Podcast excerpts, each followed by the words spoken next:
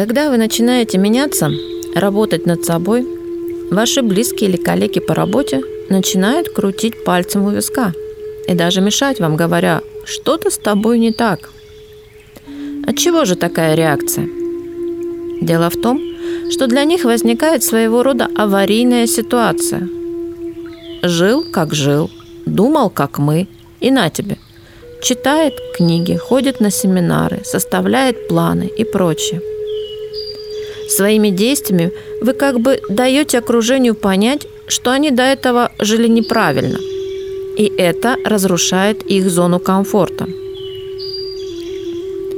Они начинают вас, а в первую очередь себя, удерживать в прежнем состоянии. Это реакция их мозга, отвечающего за безопасность, которому проще мешать изменениям, чем меняться самому. Но там, где все думают одинаково, никто особенно не думает. Очень часто после тренингов личностного роста, обретя заряд позитива и стремление начать жить по-новому, вы возвращаетесь в свое окружение и начинаете постепенно терять этот заряд. Это эффект горячего душа.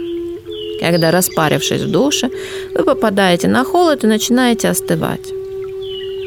Весь вопрос в том, сумеете ли вы и дальше держать этот градус желания что-либо менять в своей жизни – или же прежнее окружение остудит ваш пыл. Легко просветляться в отшельничестве. И тяжело это делать в социуме, особенно в близком кругу, с нашими любимыми и дорогими. Чтобы не сойти с выбранного пути, не опуститься к прежней реальности, вам необходимо дальнейшее саморазвитие и поддержка – вы можете найти себе наставника, привлечь коуча или партнера по практикам.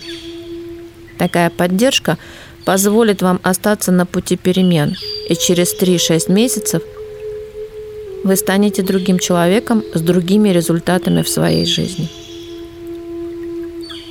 Это нормально, когда люди приводят вам миллион аргументов, чтобы доказать вам, что что-то с тобой не так – это значит, что вы меняетесь, а они нет. Несмотря ни на что, будьте собой. Отбросьте чувство ограниченности и не давайте собой манипулировать. Чтобы стать властью в своей собственной жизни, вам должно стать комфортно, когда вы принимаете независимые решения – вне зависимости от того, согласны или не согласны с вами другие люди. Вы не сможете обладать властью над своей собственной жизнью до тех пор, пока вы не освободитесь от влияния давления со стороны.